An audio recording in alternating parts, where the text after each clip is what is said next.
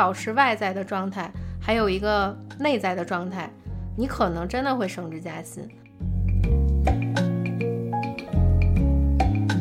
这也是我在强调，就是你以什么样的能量去展现在职场上，它就会吸引什么样的圈子或者能量。啊，我觉得就叫不优雅。你你 你这不废话吗？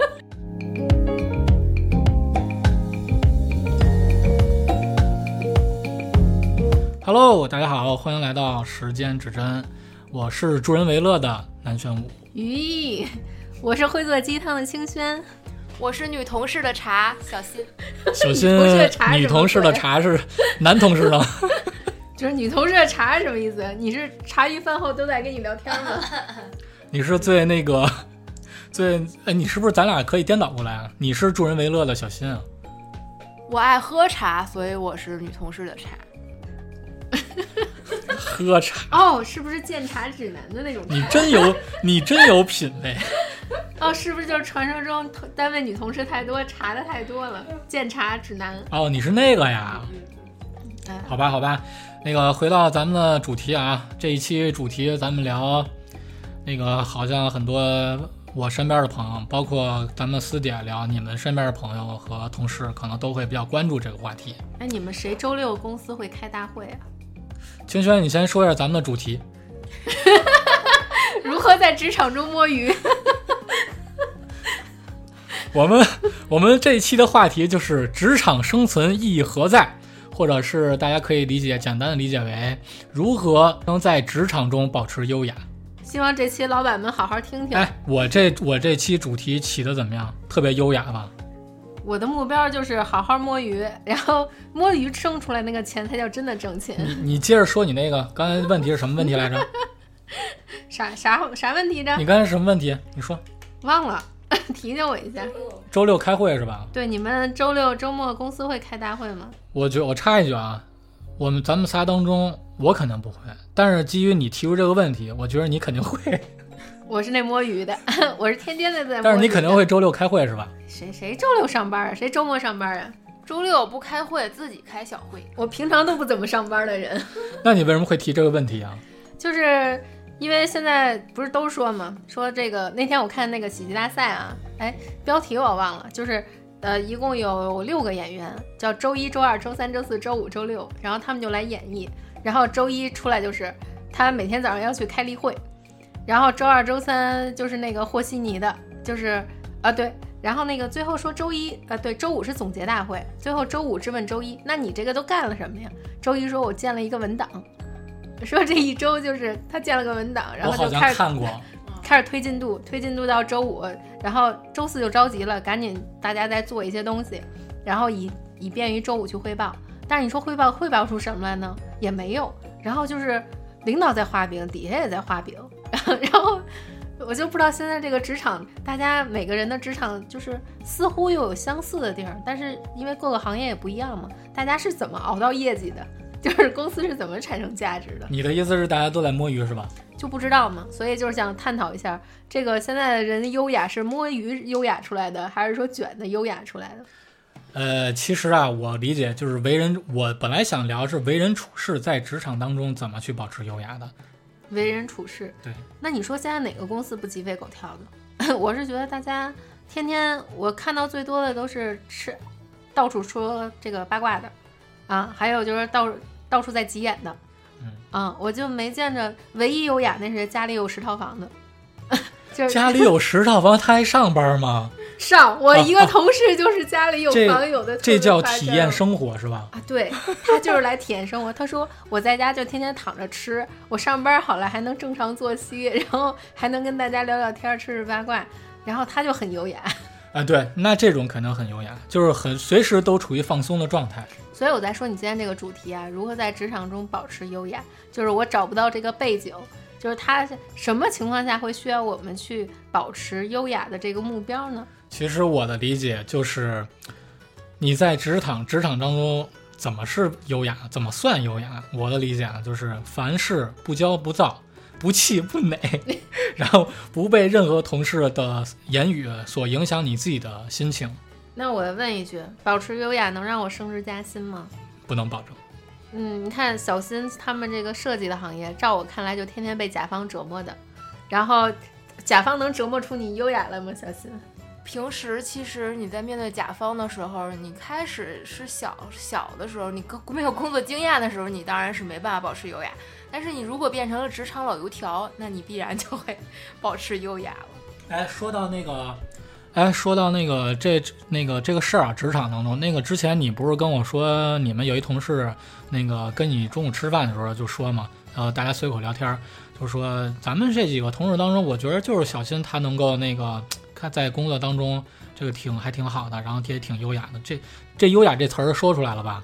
啊，是这个。其实我当时也挺意外的，我没想到我在同事眼里面是一个在职场里面是一个 优雅的人。我有的时候觉得我可能是一个就是反应比较迟钝的，所以他们可能觉得我优雅。但是我现在反观想想，嗯，是我之前的我我的一个领导他对我的影响，就是。说他其实当时，呃，就是我在我当时比较年轻的时候，他给了我一些，就是他其实就是以身作则，在我看来，其实就是一个职场非常优雅的人。当初当时是怎么回事？我给大家讲一下啊，就是他，因为我们是一个当时是做广告的，然后就会要想每天要想 idea，然后那个时候我觉得他就是。每天都在逼我加班，然后就跟我说，呃，你一定要想出一个什么惊天动地的，也，嗯，就是他每天跟我说，你要想出一百个 idea，或者是你想不出那么多，你每天至少要有十个，然后就导致这个事儿，因为我还年轻，我没有那么多的。精力没有那么多精力，所以导致我没不可能产出那么多，所以每天就是非常痛苦、非常焦虑的在那儿加班想这些。然后有一天我真的崩溃了，因为每因为我们我的每一个 idea 都会被他 pass，他都会在从不同的角度跟我说你这个不行。如果真真的到上线的时候，你这个一定会出问题的，出街也不行。然后你这个是会，比如说有有一个很多情况下，他会说你这个是侮辱人的，或者你这个是有版权的。我当时又真的是实在是不能理解，我真的晚上深思熟虑了很多，他全给我 pass 了。然后我实在是绷不住，我就跟他吵起来了，甚至我都爆粗口了。然后那个时候他就，他给我的回馈就是笑了笑，跟我说：“你现在可能会很，你很辛苦，很累，我也知道，你先回家休息吧。”然后第二天呢，到公司我就躲着他，我觉得我就已经跟他爆粗口了，他肯定会找我事儿，给我穿小鞋儿。后来我就躲着他，没想到他晾了我几天。然后有一天突然找我，跟我说：“嗯，你是一个小朋友，然后小朋友在这个时候一定会有情绪的，我能理解你。”然后我觉得他当时给我的状态就是，我觉得他保持的非常优雅，而且他还告诉我，就是呃，他为什么能容忍我骂他。然后他还跟我说，会把以后的一些，就是他，呃，因为他当时已经四十多岁了，他把他的一些人生经历跟我说了，就是他现在其实他当时的意思就是说，他让我想这些东西，其实是为了我，呃，更好的去发展。然后，所以说才才这样去要求我。我觉得这个就是他以一个过来人，一个比较高高阶的一个人去跟我讲了一些道理之后，我觉得可能就是呃，给你把道理讲明白了之后，他。呃，会以德服人的这种，我觉得是一个保持优雅的一个比较好的状态。所以说后面就是在面对一些同事的时候，我也会像他一样，就受他受他的影响嘛。就是比如说，我能把这件事儿，呃，比如遇到甩锅的同事，我能把这件事儿的一个逻辑讲清楚。或者是说我能摆出一些证据证明这事儿你在甩锅，那我就其实就不会去去破口大骂，或者或者说是一种发火的状态。其实就是他给了我一些小的智慧。我觉得小新这个例子真的挺有启发的。我想起我另一个朋友曾经说他的领导，他是做工程的，就是做国家一些项目工程。他那个领导每天要踩着十厘米高跟鞋，最最矮最矮也得七厘米高跟鞋，然后在各种各样的跑。就是你在跑各种谈判的工地呀，或者说跑老在出差呀，就不管那个路，可能就是山路都是石子儿那种路，他也就要穿高跟鞋，穿着小正装，时刻保持他那种状态。就是你平常你在这个场合，他可能下一秒出现在酒会，也可以下一秒出现在工地，戴着头盔。但是那种状态就是让他特别佩服，就是他时刻保持的一个状态。这也是我说，呃，有时候在职场，就是从我的这个角度的优雅啊，能分享的是你什么样的状态，其实你吸引过来的能量，它也会不一样。比如说你每天，可能你是优雅的，但是你就是穿的很朴素，或者说你也不梳妆打扮，然后就是只是保持一个很稳的一个心态，但是你吸引过来的，就是有可能大家也不会关注你。然后这也是刚才我会为什么会去问南玄武优雅能让你升职加薪吗？嗯，如果你要是保持一个又能，呃，当然这个对一个人来说，他需要付出很大的心力啊。你保持外在的状态，还有一个内在的状态，你可能真的会升职加薪。原来我有一个老领导，每天早晨六点多他 就来。你们怎么都有那么多领导？就是就是我再给你举他那种优雅，就是我刚才说那个踩高跟鞋是女的，那咱说一个男的。这个男领导呢，他是一个每天早晨会提前一个半小时到单位，在单办公室会跳绳，就是常年你都就他那个身条啊，都快呃四五十了吧，就保持的特别好，就是一直是跟你那种呃微笑啊那种状态，好好说话，轻言淡语的。然后哪怕是真的说跟同事有一些争吵，他也会说真的吵到同事已经很马上就要崩的那个瞬间，然后他说 OK，那我们先讨论在这儿，那个待会儿就是停一停，一会儿再聊，就像跟小新刚才说那个情况似的，他不会说把这个东西陷入到我一直在跟你杠，给你讲道理，先停一停，你也想想，我也想想，就各退一步那种状态，给别人留空间，也给自己留一个空间。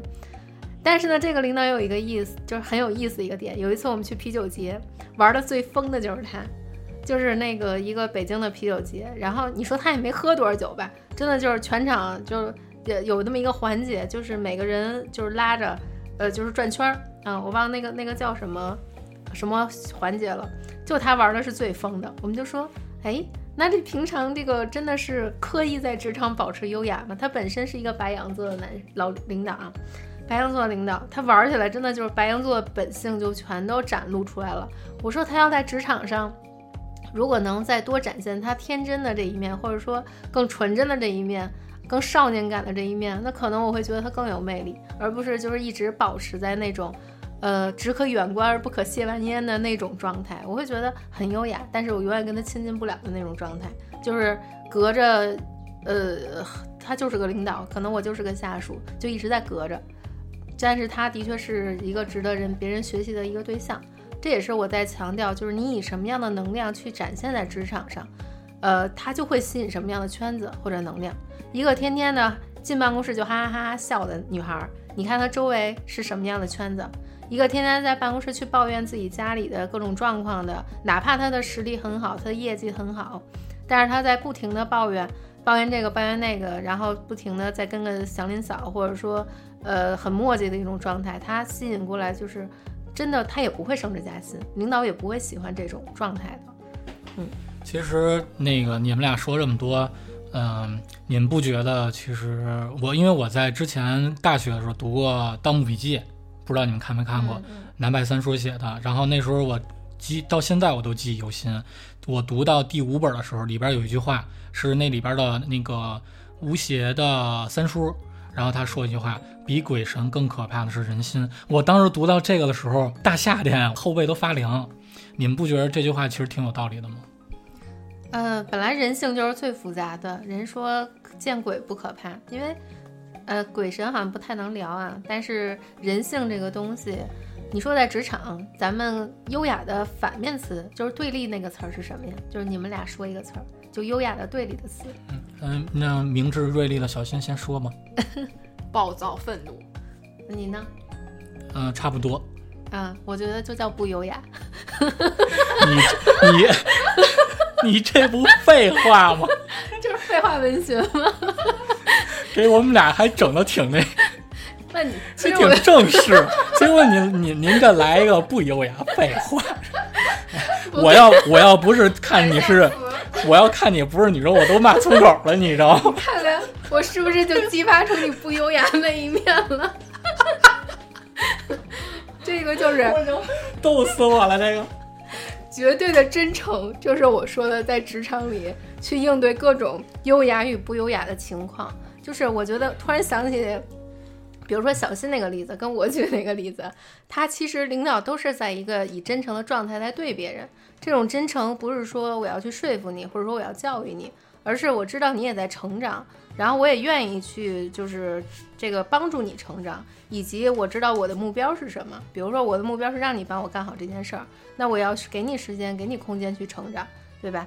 他是他是保持一种真诚的状态在对你的，而不是说作为一个上级对下属，你多长时间三天以内必须给我交出来，是吧？你这做的什么玩意儿啊？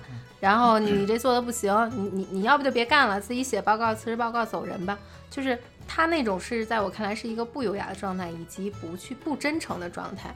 那当然，很多现在大多数职场啊，其实咱刚才说的还偏向于一个理想化的那种领导，大多数人是遇不到的，对吧？大多数人，我觉得职场遇到的领导，可能都是你几点上班掐着点儿，甚至在门口提前五分钟在门口卡你。你超过那个那个可能五秒钟，他都算你迟到，啊，然后你中午可能按理说你休一个小时，你那一个小时没有立刻的去回复，嗯，他可能就算你就是态度不端正，给你写总结报告的时候就会出问题，对吧？就有各种各方面去卡你。对，其实啊，现在这个你刚才说那领你的领导，你的领导他还有领导呢。嗯，他的领导压着你的领导，对不对？所以就造成这种现象。其实 就是为什么我要提这个对立词呢？你比如说像小新说的暴躁，还有你说的这个东西，就是还有你说的不优雅，就是他会有我们想保持优雅，一定要找到怎么去面对不优雅那些情境啊。你比如说，呃，有些人问你，我就是我想想啊，职场上咱们的最容易遇到的一些问题，能不能干？不能干，滚蛋。啊，是吧？可能这种话，如果现在这是你的领导跟你说的，你会怎么回答？那像有我这种这种性格，我直接就翻了呀。对，直接干，我直接跟他干啊！真的。那小小新，你会怎么去回答这种？不一定啊，但是我虽然这么说，但有可能真不是这么做。那我就得问，那我就得反问领导，那你先给我指两指指条明路吧。哎呦，小新这我觉得挺优雅的啊。不愧是以退为不愧是对，不愧是这个最明智的人。女同事的茶，茶艺学的很好。你们俩给我逗死了！这这叫女人的智慧，阴阳的智慧，懂吗？清雪，你接着说，你接着说。我先补充一下，你你那个阳性能量太足了。这是这是我职场要说的，阴阳要能量要去守恒。嗯，对，守恒守恒。要以柔克刚。你你继续说嘛？还是我我可以先插一句？你 你看学会了，学会了。对，其实其实你刚才说到这些事儿的时候，我想到刚才你问我的那个最开始的问题，就是如果说这个人他如果在职场上表现出优雅，他能不能升职加薪？我觉得刚才我表达有问题。后来我回想一下，为什么呢？其实我是觉得现在我的观点是，呃，得分人。如果这个人他能像你的那个领导这样的话，怎么样处理事情都变得非常优雅是，而不是说简单粗暴说一句你干不了可以滚蛋。像这种的话，我觉得其实他可以把每件工作当中所遇到的事儿都能够有条有理的处理好，那我觉得这个完全就可以升职加薪啊，对吧？他给他的领导。的回复或者说是他的一个结果报告等等处理得非常好，那么为什么不升职加薪他呢？所以说，当一个人他有自己的这个行，有自己的一个行为习惯，有自己自律的一这种体现，那可能他在职场当中就会变得非常优雅，那他可能就会升职加薪。而有些人，他如果像你刚才说了。那动不动就爆粗口，然后每一次都比较急躁的去完成他领导给他这个任务，然后他去安排下属。那我觉得其实他对于底下或者上边人可能都不太负责任。你知道刚才我说那个话题，就是还真是有一个现实中的一个例子啊，我听到的就是朋友讲的，说他们单位有一个就是那种男生特厚脸皮，就是可能让领导都骂皮了这种啊，就老这么骂他，然后他每次骂完了就是。哦，行行行，现在就滚，然后出门一圈，领导滚回来了。你看，咱继续接着聊吧。这叫幽默。他真的就是厚脸皮，也是职场，在我看来也是保持优雅的一种状态。对，就是以柔克刚。其实领导骂习惯了，他就已经，已经他不觉得，他不知道这个东西是对你，对你对你来说是一种人身伤害。没有用，对，一不是他知道那当然你骂人，你肯定知道对别人是有伤害的啊，只是说对待这种特定的人。他没有办法，你说你能拿他怎么办？他他那也干了，我也努力干了，你让我滚我也滚了，那我滚回来，那这事儿还干不干了？我插一句啊，嗯我我不真的想插一句，就是这个，咱们我觉得大部分中国人啊，他其实不太懂幽默。你像就是如果一个这种比较，像你说那种例子，一句幽默的话，它就可以解除这个两个之两人之间的这种尴尬，或者说这种情绪。就帮他把那个火卸掉了。对对对，嗯，就相当于给他一个咱们底下人给领导一台阶儿下呗。但是我怎么觉得清轩，要是你以你举的这个例子，在我们公司那就是垫底儿，直接就 真的滚了，滚蛋了 真的滚了。就是所以说，就也分人嘛，你得看你那个领导是什么脾气，对吧？如果这领导平常不轻易发脾气，那可能你觉得，哎呀，这事儿是挺严重的，那你就别说话了，好好干不就行了吗？如果这领导平时就是一暴脾气，你也知道他说这话就是生气了，你就赶紧态度端正点儿，甚至你帮他降降火儿，就是大家还就尤其是男生啊，我觉得女生做到这一点有点难。但是大多数有时候真的是厚脸皮的男生，我觉得混职场，这个幽默的智慧特别能有帮助。就反而那种愣头青，就是为什么之前你你听过那个新闻吧？联通哎是联通吧，给人捅了，好像是那个因为言语不合啊、哦好像是给人捅了是吧？就职场很多问题，尤其是现在人这个情绪，他那个阈值很要低吧，嗯我就觉得就很容易就触发到别人的这个愤怒点上，就一言不合爱干不干。我听说现在零零后整顿职场，真的就是今天跟你说，明天我不来了啊，真的他明天就不来了，都不交接的那种。嗯，然后好多这个就是老员工，尤其是八零后这些员工，哪儿哪儿能这么干呀？说的是提前一个月申请，你要不批，我还得给你磨磨呢。我至少这一个月我给你交接完了，我对得起你，也对得起我自己，是吧？然后我听说很多的人现在都是一言不合，说不干就不干。其实这也是跟现在这个浮躁的社会有关系，大家所处的环境、压力其实各不同。你说一个人他其实没有那个负面情绪，但其实你要是看什么场景下，嗯，对吧？我以我自己的这个步入职场也已经十年左右了，然后以我自己的亲身经，哎，清源你笑什么呀？你是觉得我这个我这经验是不值得说，还是怎么着？我在保持优雅，你不，你不，笑里藏刀，保持优雅，你保持小针扎那你。那你保持优雅吧。我我我一觉得看你就在职场就是扛不住领导优雅的人。那我也要说一下我自己的经验，怎么了？以我自己的亲身经验体会啊，我给大家出个招儿。接下来说的啊其实先不是我自己的一个观点，我是也是在别的播客听的，就是他是一个大学老师给他们一个临呃临毕业的一个赠言，就是呃不抱怨不解释。啊啊！不解释，不抱怨，有啥区 别吗不？解释，不抱怨。刚才漏了一拍，有啥区别吗？是怎么着？按了时间暂停键了，还是退回六突十秒然突？然忘词儿了。我以为时空卡了呢。对，不解释不办。其实我觉得这这个其实还挺对的，就是有的时候你不需要不需要跟别人争吵，人只需要做自己就好了。这点我还真不赞同你。我之前看有一个点啊，大家也在讨论，就是什么人真的会被提拔？就是如果是在互联网这种公司啊，不是说分企啊，不是说在国企啊、央企，尤其是在互联网这种看实力的公司，呃，有甚至在私企、外企这种地方，有时候你不停的再去表达自己的观点，甚至是据理力争，去给领导或者说给公司这个目标去提一些自己的意见，往往有可能你这种人是最终会升职的。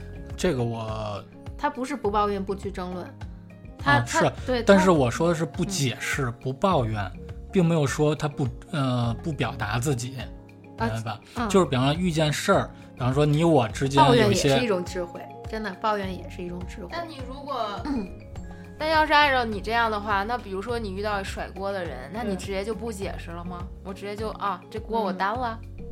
那你说有些时候一个人干了五个人的活儿，你不解释了吗？你不抱怨吗？首先前提条件就是你不能让自己活得这么累，不解释、不抱怨的前提是你不给自己揽这些事儿，明白吧？哦，现在是自己揽的吗？现在好像都没有揽活儿办，都是老板画的大饼，让你一口一口的吃，永远吃不完。你怎么这么有体会啊？因为咱是会做鸡汤的清轩，那说那那说一下，你为什么选这个名儿啊？嗯，因为我知道怎么画饼啊。你说的我都不明白。你你会做鸡汤的人，你就会，就你知道为什么传销组织，就是能把传销组织做好的人是会会画饼、会做鸡汤的人吗？啊，对啊，嗯啊，那这我能理解。嗯，就是优雅不也优雅，它能让你觉得你做这个事儿是很有意义的、很有使命感啊的有价值的。啊，很有价值的。然后你甚至一个人坑，把自己的全家、把自己的亲亲族全都坑了一遍，你也觉得你们是为了使命在奉献，你们是为了这个这个东西是真的好呀，这个事儿啊是真的好呀，才我才会让你们干，对吧？嗯你们总有一天会暴富的，会跟我一样，就是越来越有价值，越来越有这个意义的，等等的。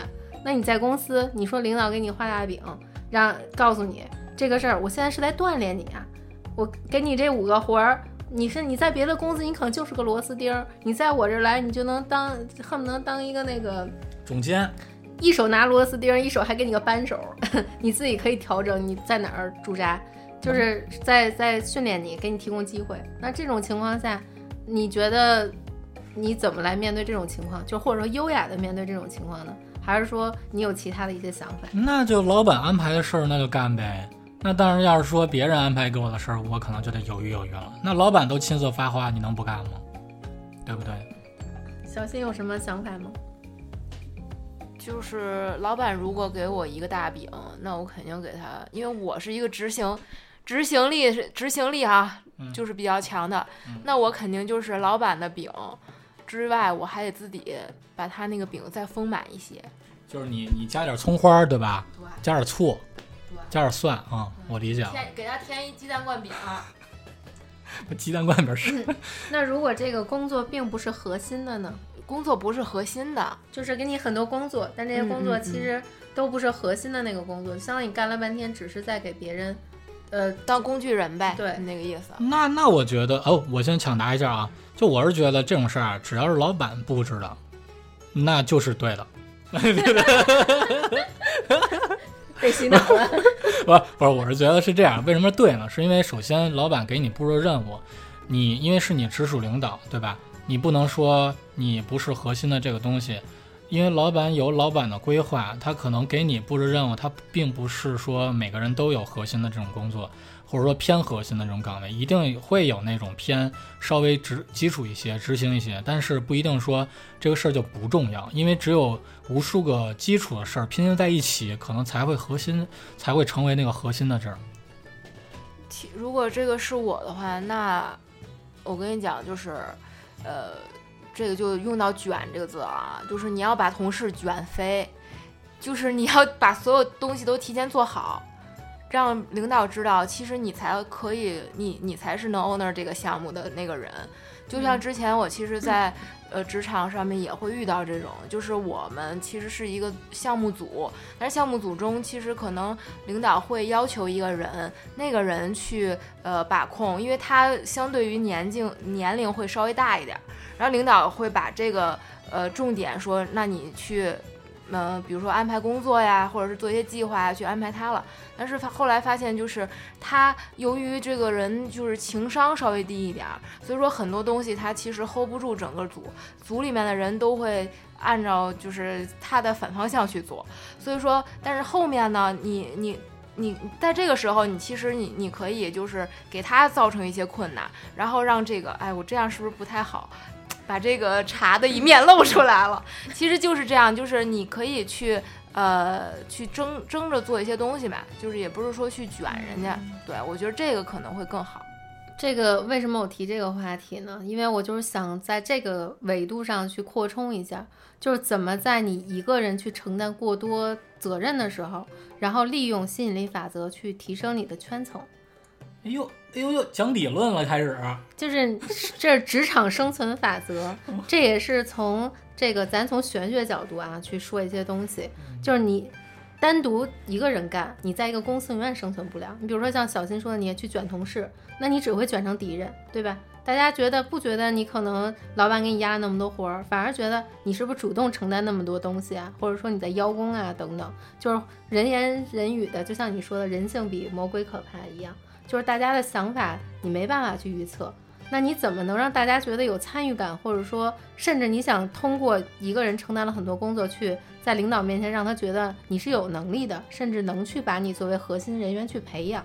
那你是不是得学会在这些所谓的工作量里边，去找到一些能把别人搭进来的一些工作的点？相当于你是组织者，对你把你自己放在了一个，我虽然承担了很多活儿，但是我能不能说这个活儿去调动大家共同协作，或者说告诉引导老板说这个活儿甚至可以几个部门共同的去，呃，怎么做就更能达到一个更好的目标等等。就你把一个人活儿干成了，你可能把自己那个位置摆到了一个，呃，组织者的一个状态上，或者是产品经理或者项目经理的一个角度上。那这个活儿只是你的领导给你了，你把它当成一个小项目去做。这种情况下，你利用一些吸引的这种能量场，让其他人跟你互动、跟你合作，那这些活儿的进展是不是更快一些？嗯，就是我觉得这个这个维度是可能它是一个生存法则啊。呃，刚才你说的啊，我保留一下我的个人意见。嗯虽然有些不赞同，但是呢，就是可能也有一些它自有的道理。我那你先说不赞同的。呃，我先说一下我的观点啊，就是我觉得就是有刚才你说那个组织呃吸引力法则对吧？嗯组呃使自己并不成为一个纯粹的执行者，而是变成一个组织者。有可能在这个很多公司它并不是这样的行事方式，嗯所以可能并不太适用。但是呢，也可能这种方法呢适用于其他公司或者其他的工种，我只能这么说。所以呢，我有一些不太赞同，是我想表达一下我自己的观点啊，是不是有点太正式了？对，呃，呃，我突然想当个吃瓜的同事，嚼两个薯片可以吗？首先我介绍一下比较实际可行的啊，就是呃，首先在这个工作当中啊，就是首先第一点，别谁都看不起，我觉得这是最基础的。呃，比方说保洁阿姨等等这一些什么工作同事，谁你也别这个一副那种什么天天生自持特别骄傲或者什么这种，谁都别谁都看不起，这是第一点。第二点呢，时刻保持清醒，然后给自己每做一件事儿都要留留条自己后路，能够挽回的一条后路。然后也别太激进，也别太唯唯诺诺的。我觉得这个是比较实际的，因为自嗯、比方说有的人他就是干执行，那么干执行，当然你可以去表达，但是也别太过于激进，因为你如果太冒进的话，有可能会得罪某些人。对，所以这是我我觉得我工作这十十年吧，差不多比较呃总结三条这种个人经验。点赞点赞点赞，这个视频点赞。对，音频点赞怎么能视频点赞你？刚才那个特像抖音上的视频，点赞点赞。然后还有什么呢？就是该该是自己这个完成的这种工作量和或者老板部署这种活儿啊，自己就能能尽量做完或者做好，那就完呃尽量做完或者完成的比较好就可以了。不是你的自己的活儿，也别往自己身上瞎揽，然后尽量呢与人为善。是这样，为什么尽量与人为善呢？因为你不知道你在职场当中有些人他，比方说你以后遇到困难了，他们就能够伸手帮你一把。当然，这个可能是在你在你与人为善的这个同时啊，所要达到以后，可能会有人去有这个帮你的一个契机。嗯，就是从你那个点再延伸一下啊，就是因为你说了很多建议嘛，对于很多人嗯的确是有很多帮助的。但是其实从框架角度来说，你也是在说一个阴阳的平衡能量的事儿。就如果你平常是一个比较唯唯诺诺、相对软弱一些的人，那你要相对有主见一些，然后多去展示自己，多去表达，不要说这个完全沉闷的做一个执行者。那如果你是一个挺有执行能力或者挺有表达欲望的人，那要多学一些幽默的，多学一些以柔克刚的这些东西，就找到你每一个点的阴阳平衡。就就就像说分配你什么工作一样，那这个工作有可能你觉得它很无聊，是吧？那为什么你觉得无聊呢？因为你觉得它对于你的能力来说，你觉得这不算个什么活儿，为什么要来找你？甚至一个刚毕业的实习生都能做，哪怕它是一个打印文件、整理文件的活儿，那对你来说，它可能是偏一个呃阴性质的这么一个工作类型，就是很呃很弱的这么一个工作性质。但是你是一个比较强的一个人，那我觉得在这里面你要去找到，假设这是个例子啊，找到一个平衡点的话，这个平衡点就是让你做这个事儿，它背后的目的是什么？就是你得找到那个点，信念点，找到这个这个当下这个点的工作的这个意义是什么？它后面要往后推动的是什么？你自己把它串联起来，而不是说给你了，你做完就扔那儿了，你自己就要多走一步。就是自己再找下一个点的阴阳，你在哪个位置上？我觉得它的连贯性会更好一些。就是对你所谓的今天切合咱们这个主题，保持优雅，时刻保持优雅，时刻找到你能量的那个平衡的点。嗯，这是我的观点。嗯，我补充一句啊，我觉得就是，其实我觉得说的特别简单，就是每个人他在职场当中，不管是在职场还是生活当中，可能都会要寻求一个。让自己保持平衡的这么一个点，所谓的平衡就是让自己稍微舒服一些。嗯，我觉得是这样。你只要找到这个点了，不管你怎么做，你只要能找到它，那我觉得就可以了。OK，那本期节目就到这儿呗，咱们下期再见，各位观众呃，不是各位听众再呃不是什么玩意儿，真不优雅。各位听众，下期再见，拜拜，拜拜，拜拜。